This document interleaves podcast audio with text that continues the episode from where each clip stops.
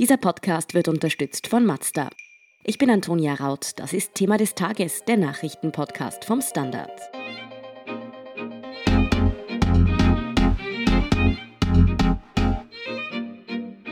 Dominik Thiem schreibt österreichische Sportgeschichte. Der Niederösterreicher gewinnt am späten Sonntagabend als erster Österreicher die US Open. Und zwar in einem schier unglaublichen Tenniskrimi. Über dieses Herzschlagfinale, was dieser Sieg für Team und den österreichischen Sport bedeutet und ob der Generationenwechsel in der Tenniswelt jetzt nicht mehr zu stoppen ist, erklärt Philipp Bauer vom Standard. Philipp, ganz ehrlich, wie viele Fingernägel hast du dir gestern während dieses Matches abgekaut?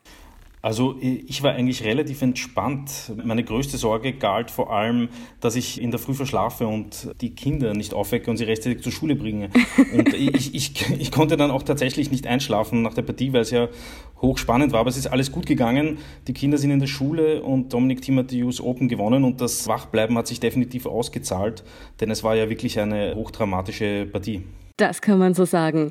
Bevor wir über das Spiel selbst reden, für alle, die nicht so tennisbewandert sind, was sind die US Open denn eigentlich? Welchen Stellenwert haben die und um wie viel Ruhm und auch Geld geht's denn da? Also die US Open äh, sind eines der vier Grand Slam Turniere. Da gibt es Melbourne, Paris, Wimbledon und eben New York. Und man kann sagen, ein Grand Slam-Titel ist das Größte, was ein Tennisspieler erreichen kann. Jetzt kann man vielleicht noch diskutieren, ob Wimbledon in puncto Image noch mehr wert ist als New York, das ist Geschmackssache. Aber im Grunde genommen geht es um diese vier Titel und die sind gleichwertig. Und wenn wir uns jetzt die Siegerliste anschauen von New York, da stehen ja wirklich nur die allergrößten Namen drauf. Landl, McEnroe, Agassi bis hin zu eben Nadal, Federer und Djokovic. Und jetzt steht eben der Dominik Thiem auch in dieser Liste drinnen und ja, das ist ein unglaublicher Erfolg. Und die zweieinhalb Millionen, die er da verdient hat, sind natürlich ein Haufen Geld, aber mhm. ich glaube, das ist ein, für einen Sportler auf diesem Level nur ein, ein netter Nebeneffekt. Dominik Thiem hat schon genug Geld verdient in seinem Leben. Es geht da vor allem um, ja, um den Ruhm und die Anerkennung. Ja, bei der Partie gestern muss man sagen, hat er auch wirklich, wirklich ordentlich geschwitzt dafür. Es war ein Tenniskrimi über vier Stunden. Für alle, die sich vielleicht nicht das ganze Spiel angeschaut haben, wie ist dieses Match denn abgelaufen? Naja, es war tatsächlich eine unfassbare Hochschaubahn und zu Beginn vor allem eine unfassbare äh, Talfahrt für den Dominik Thiem. Er ist da ja als eindeutiger Favorit in dieses Finale gegangen und sah dann im dritten Satz eigentlich schon aus wie der Verlierer und er hat dieses Match gefühlte fünfmal verloren, bevor er es am Ende doch noch gewonnen hat. Also das war ein veritabler Kraftakt. Ganz kurz vielleicht noch, gegen wen hat er denn da jetzt eigentlich gewonnen? Du hast schon gesagt, er ist als der Favorit ins Match gegangen, aber da hat es ihm sein Gegner ja scheinbar doch schwierig auch gemacht. Er hat gegen den Alexander Zverev gewonnen, der sicher einer der äh, großen kommenden Namen ist, der ja auch schon viele Turniere gewonnen hat, vielleicht auf Grand Slam-Ebene noch nicht so aufgetreten ist, aber das ist schon ein sehr ernstzunehmender Gegner. Wie gigantisch war denn da dann die mentale Leistung, die Team gebracht hat, mit Rückstand noch ein Spiel so zu drehen? Ich denke, die Schwierigkeit lag vor allem darin, dass er ja schon drei Grand Slam-Finale verloren hat. Und mhm. jetzt hat er da diese Riesenchance in New York vor diesem leeren Stadion und steht äh, wirklich ganz knapp davor, eine vierte Niederlage auf diesem Level zu beziehen. Und das glaube ich, das hätte ihm wirklich sehr, sehr weh getan. Und er hat sich dann aus dem Sumpf gezogen und das gleich mehrmals. Und alle Achtung, das kann man wirklich nicht hoch genug einschätzen. Ja, wie es eben ist in Österreich, finden manche natürlich trotzdem noch was zum Sudern. Einige sagen ja, Teams Leistung sei nicht ganz so beeindruckend, da die absoluten Superstars Nadal, Djokovic und Federer ja nicht angetreten sind oder disqualifiziert wurden. Ist da denn was dran, dass diese Leistung von Team deshalb nicht so irre war? Die Abwesenheit dieser Spieler hat die Aufgabe sicher nicht schwieriger gemacht, aber auch nicht viel einfacher, denn einen Zverev oder einen Medvedev muss man auch erst einmal schlagen. Also das muss man schon auch ins Ziel bringen. Und selbst wenn die drei Großen am Start gewesen wären, Team kann die auch jederzeit schlagen. Also das hat er ja schon oft genug getan. Und gegen einen Federer wäre er vermutlich ohnehin schon Favorit, gegen Nadal auf Hartplatz bestimmt auf Augenhöhe und gegen Djokovic vermutlich noch immer leichter Außenseiter. Aber Djokovic hat sich nun mal selbst aus dem Turnier genommen. Das kann man dem Dominik-Team, glaube ich, schwer anlassen. Ganz kurz, warum hat Djokovic sich selbst aus dem Turnier genommen? Er hat eine Linienrichterin unabsichtlich beim Wegschlagen eines Balles getroffen, die ist zusammengesackt und ja, das war eine ganz klare Disqualifikation. Oh ja. Für Dominik Thiem ist es definitiv der größte Erfolg seiner Karriere gewesen. Aber was macht diesen Sieg in den US Open denn auch für die österreichische Sporthistorie so besonders?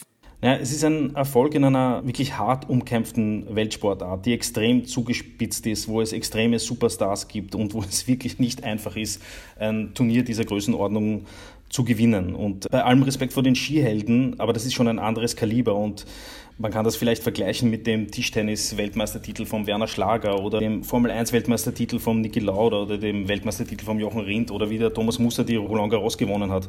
Also das steht sporthistorisch in Österreich sicher ganz weit oben, keine Frage. Ja, Thomas Muster, sind wir schon beim Thema.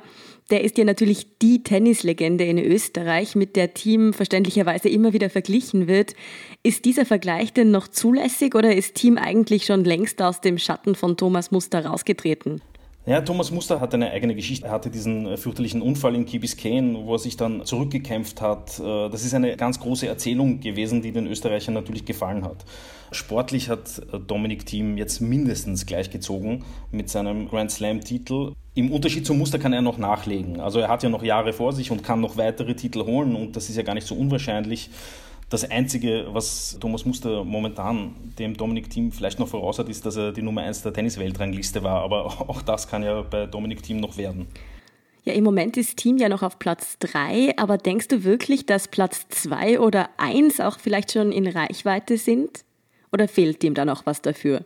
Ja, also die Weltrangliste ist heute erschienen und wenn man sich die anschaut, es fehlen zumindest auf Platz zwei nur noch wenige Punkte und es ist möglich, wenn nicht sogar wahrscheinlich, dass er eines Tages ganz nach oben kommen wird. Der Sieg bei den News Open war ja jetzt auch kein Zufall, sondern das Produkt einer stetigen Entwicklung und die wird heute nicht aufhören. Eher im Gegenteil. Ich denke, das wird ihm jetzt nochmal zusätzliche Kraft geben, um weitere Turniere zu gewinnen.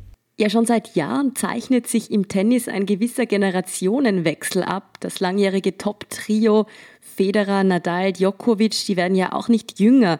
Ist es denn jetzt soweit? Müssen sie ihren Thron langsam wirklich räumen? Naja, das muss man ein bisschen differenziert sehen, glaube ich. Der, der, Federer ist jetzt 39 und es ist eigentlich unglaublich, dass er überhaupt noch auf diesem Level dabei ist. Wenn man sich die Tennisgeschichte anschaut, Pete Sampras hat mit 32 aufgehört, der Boris Becker hat auch mit 32 aufgehört. Also 39 ist wirklich schon ein ganz schön stattliches Alter für einen Tennisspieler. Und er ist noch dabei, aber es gibt trotzdem Naturgesetze und das wird nicht mehr allzu lange gehen. Der Nadal ist jetzt auch schon 34 und wird vor allem auf Sand, und das werden wir in zwei Wochen in Paris sehen, noch immer sehr sehr, sehr, sehr schwierig zu biegen sein, auch für den Dominik Team. Und Djokovic, der steht nicht ganz zufällig auf dem ersten Platz der Weltrangliste. Also mhm. der ist vermutlich noch immer der beste Tennisspieler der Welt. Der muss den Thron noch lange nicht räumen. Aber du hast recht, die Zeit spielt natürlich für den Dominik Thiem. Er ist ja doch um ein paar Jahre jünger und wird wahrscheinlich noch spielen, wenn die anderen nicht mehr da sind. Ja, und auch spätestens nach diesem Sieg in den US Open ist Team jetzt bestimmt bei allen im Tennissport wirklich auf dem Radar aufgetaucht. Meinst du, er wird jetzt auch nicht mehr mit seinen Pressekonferenzen einfach so verschickt werden, wie ihm das ja passiert ist? Ja, das ist ihm in Paris passiert. Da musste er, glaube ich, den, oder er hätte den Saal räumen sollen für die Serena Williams. Der Turnierveranstalter hat sich ja dann im Anschluss auch entschuldigt dafür. Im Grunde dann eh alles ein großes Missverständnis. Aber natürlich, dieser Titel bei den US Open wird ihm noch mehr Respekt einbringen, als er ohnehin schon hatte. Dominik Thiem war ja kein Unbekannter, der ist ja schon als Nummer zwei des Turniers jetzt in New York gestartet. Also der Erfolg kommt ja nicht aus dem Nichts. Philipp, das Turnier hat unter sehr schwierigen Bedingungen stattgefunden. Du hast es vorher schon angesprochen, leeres Stadion. Natürlich, New York ist ja einer der Hotspots der Corona-Pandemie. Wie hat sich das denn insgesamt auf das Turnier ausgewirkt? Wie hat sich das gezeigt? Naja, es war natürlich schon eine ausgesprochene Stimmungslosigkeit. Es gab keine Zuschauer, wenig Staff, laufende Corona-Tests und äh, Spieler in wochelanger Isolation. Also im Grunde war es eine traurige Angelegenheit, das ganze Turnier. Aber was ist die Alternative? Die Alternative wäre gar nicht zu spielen. Und da muss man dann sagen, ja, besser ohne Publikum als gar kein Tennissport. Und vor dem Fernseher macht es dann ja für den Zuseher auch nicht so einen Riesenunterschied, wie viele Leute dann tatsächlich im Publikum sitzen. Das stimmt natürlich. Ein bisschen weniger Promis schauen vielleicht, aber das Spiel funktioniert ja trotzdem gleich. Wie geht es denn jetzt aber weiter mit dem Tennissport während der Corona-Krise? Ist da irgendeine Normalisierung in Sichtweite? Wir haben jetzt eine relativ kurze Pause bis zum Turnier von Roland Garros in Paris und äh, dort werden ja Zuschauer zugelassen. Man wollte anfangs 20.000 Zuseher pro Tag auf die Anlage lassen. Davon ist man jetzt abgekommen und hat das auf 11.500 Zuseher reduziert und schauen wir mal, ob es überhaupt dabei bleiben wird. Von einer Normalisierung sind wir noch sehr, sehr weit entfernt. Alleine wenn wir jetzt hernehmen das Beispiel Ashley Barty, die letztes Jahr in Paris gewonnen hat und die Titelverteidigerin ist und jetzt aufgrund der gesundheitlichen Risiken abgesagt hat, auch weil ihr Trainer aufgrund der Einreisebeschränkungen nicht nach Australien einreisen durfte. Also da sieht man, wir sind von der Normalität noch sehr weit entfernt und wahrscheinlich wird sie so wie in allen anderen Lebensbereichen erst dann wieder vollkommen eintreten, wenn es eine Impfung gibt. Ja, mit Paris ist eben ein weiteres Highlight im Tennissport schon in Sichtweite. Was denkst du denn, wie Team sich dort schlagen wird? Wie sehen seine Chancen aus? Das ist äh, momentan wirklich schwierig zu sagen. Es ist jetzt die Frage, wie schnell kann er sich auf die Sandplätze umstellen. Er hat jetzt zwei Wochen Zeit um sich auf das Turnier vorzubereiten. Er hat dort natürlich eine gewisse Marge und selbst wenn er die ersten Runden nicht im Vollbesitz seiner Kräfte oder im, im, Vollbesitz seiner Fähigkeiten ist, hat er durchaus die Möglichkeiten, die ersten Runden zu überstehen und sich dann ins Turnier reinzuspielen. Ob es tatsächlich wieder so weit geht wie letztes Jahr bis ins Finale oder sogar weiter, das ist im Moment wirklich ganz, ganz schwierig zu sagen. Ich würde sagen, Daumen sind gedrückt. Den nötigen Rückenwind hätte er jetzt durch diesen Erfolg ja wirklich. Vielen Dank, Philipp Bauer, für deine Einschätzungen. Bitte sehr. Wir sind gleich zurück.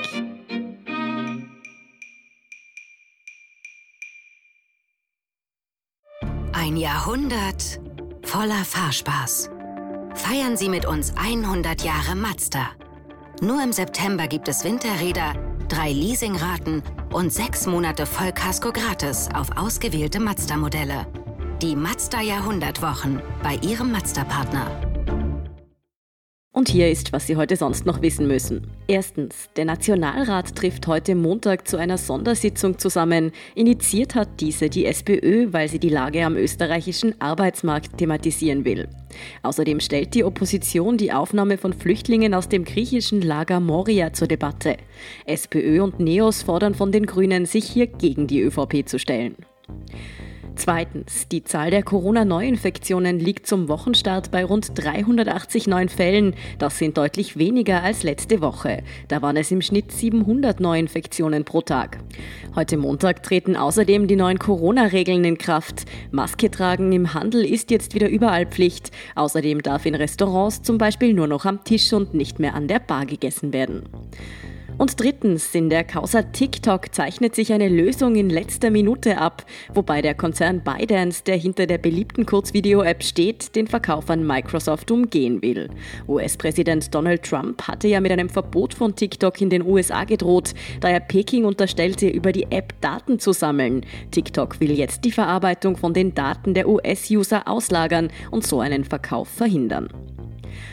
Mehr dazu und die aktuellsten Informationen zum weiteren Weltgeschehen liefert Ihnen wie immer der Standard.at. Um keine Folge von Thema des Tages zu verpassen, abonnieren Sie uns bei Apple Podcasts oder Spotify. Unterstützen können Sie uns mit einer 5-Sterne-Bewertung und vor allem, indem Sie für den Standard zahlen. Alle Infos dazu finden Sie auf abo.derstandard.at und dst.at/supporter. Danke für Ihre Unterstützung. Ich bin Antonia Raut. Baba und bis zum nächsten Mal.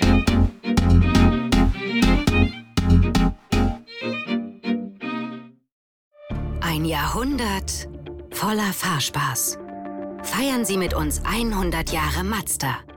Nur im September gibt es Winterräder, drei Leasingraten und sechs Monate Vollkasko gratis auf ausgewählte Mazda-Modelle. Die Mazda Jahrhundertwochen bei Ihrem Mazda-Partner.